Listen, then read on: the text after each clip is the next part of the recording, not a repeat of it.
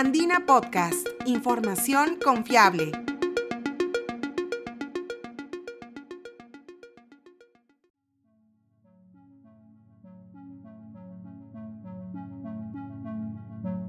Bienvenidos, soy Ítalo Vergara, periodista de la agencia de noticias Andina.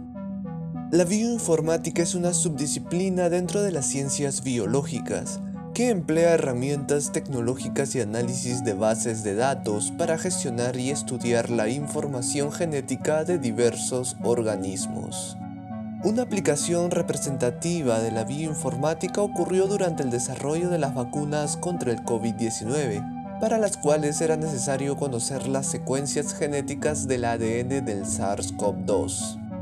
En este episodio de Andina Podcast te presentamos a la bióloga peruana Mariela Carrasco Villanueva, quien actualmente se encuentra cursando una maestría en la Shanghai Jiao Tong University, en China. Allí la investigadora estudia los elementos que causan mutaciones en virus, bacterias y arqueas, a fin de conocer mejor cómo estos cambios ayudan a la supervivencia de los microorganismos.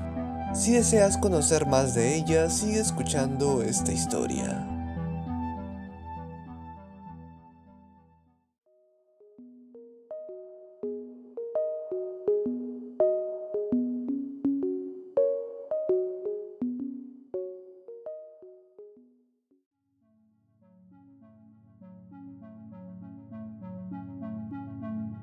Mariela Carrasco Villanueva es una bióloga peruana graduada de la Universidad Nacional Mayor de San Marcos. En enero de 2019, luego de culminar su pregrado y trabajar en consultorías ambientales, postuló a distintas becas de maestrías en países asiáticos. Así fue que logró acceder a la Universidad Yao Tong de Shanghái, a la cual llegó en septiembre de ese mismo año. Desde entonces, su labor ha estado enfocada en la detección y análisis de los retroelementos generadores de diversidad, o DGR por sus siglas en inglés, los cuales confieren ventajas adaptativas a los microorganismos que los poseen, como bacterias y arqueas, a través de mutaciones.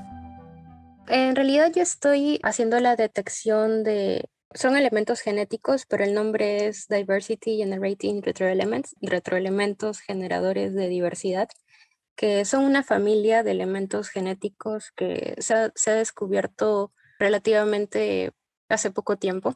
En el 2002 fue que recién se empezó, se descubrió esto en un, en un virus bacteriófago, que son virus que atacan a las bacterias se descubrió este mecanismo o estos elementos y su mecanismo en, este virus.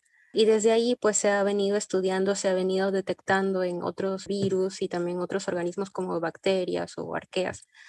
Mi proyecto tiene como objetivo de seguir con la detección de estos elementos para determinar en qué clase de organismos están presentes y también hacer una evaluación o un análisis de su diversidad a nivel genético y también a nivel este, de estructura y también los posibles roles que puedan tener en, diversos ambientes. ¿no?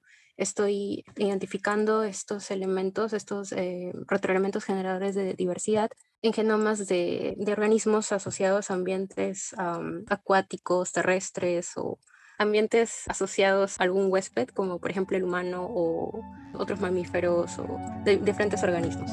Carrasco explica que estos DGR fueron inicialmente hallados en un virus bacteriófago, es decir, que elimina bacterias. Desde entonces su estudio se ha extendido a varios laboratorios del mundo. Desde su descubrimiento, que fue en este virus, en estos bacteriófagos, se han descubierto, se han detectado estos elementos generadores de diversidad en otros organismos como bacterias y también algunas arqueas lo ideal también sería conocer cuáles son los roles que cumplen, ¿no? ¿Qué, qué clase de, de, funciones en específico están alterando estos elementos, ¿no? O en qué, en clase de, de, genes en específico están generando mutaciones, ¿no? Para qué tipo de beneficio, para qué tipo de ventaja. Sobre su investigación, Carrasco afirma que es importante saber cómo y qué tan seguido ocurren las mutaciones en bacterias y arqueas, a fin de conocer los mecanismos que las generan cómo funcionan y qué cambios podrían propiciar para el futuro de estos microorganismos. Creo que es importante conocer los mecanismos que utilizan varios organismos, ¿no? Es, es un mecanismo que, que genera, o sea, como el mismo nombre lo dice, no son elementos generadores de diversidad. La característica de estos elementos es que producen una gran cantidad de mutaciones en estos organismos y generalmente son mutaciones que los ayudan adaptarse o a tener cierta ventaja en el medio en el cual se desarrollan, ¿no? Por ejemplo, en el organismo que fue descubierto, ¿no? Que fue un virus, fue un virus que ataca bacterias. Estas mutaciones que realizan en el organismo, pues los ayuda a que puedan infectar con mayor facilidad esta bacteria, ¿no? Entonces le confiere una capacidad este, para que puedan seguir este, propagándose, ¿no? En más organismos.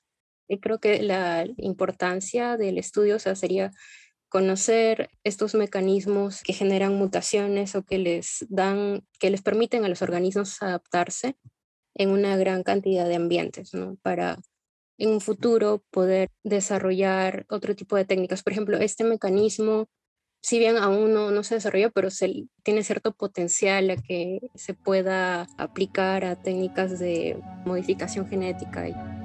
Este estudio de análisis de datos, financiado por el gobierno chino, parte de una disciplina conocida como bioinformática, que trata sobre la gestión y análisis de información genética de microorganismos, haciendo uso de tecnologías digitales y bases de datos. La bioinformática es una rama, creo, bastante nueva dentro de la biología, dentro de lo que son este, las ciencias biológicas, pues combina lo que es la ciencia de datos para justamente el análisis de datos o información genética. Pues actualmente con el boom tecnológico y todo el desarrollo de nuevas tecnologías que, que se da hoy en día, pues obtenemos más información en cuanto, por ejemplo, secuencias de ADN. Entonces, toda esa data es muy grande y generalmente se almacena en varias bases de datos que, que están en línea pero el problema está en cómo, cómo analizar esa data, ¿no? ¿Qué, qué clase de preguntas hacerse?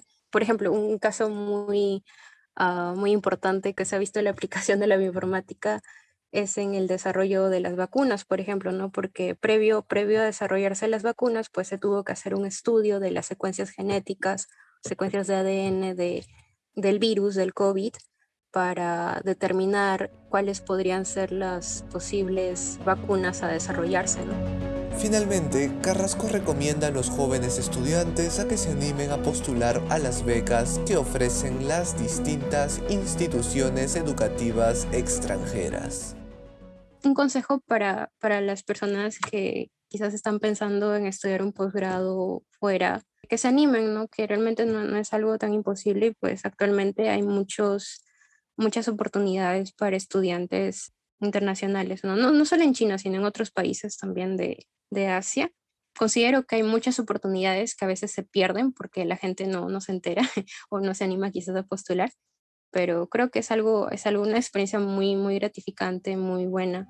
Entonces solo sería eso, ¿no? Animar a la gente que, que se anime a postular.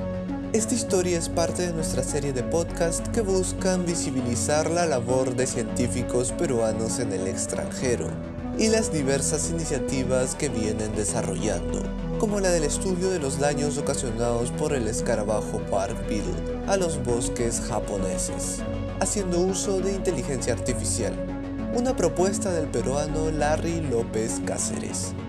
Si deseas conocer más sobre él, visita nuestra web www.podcast.andina.pe y síguenos en Spotify y SoundCloud.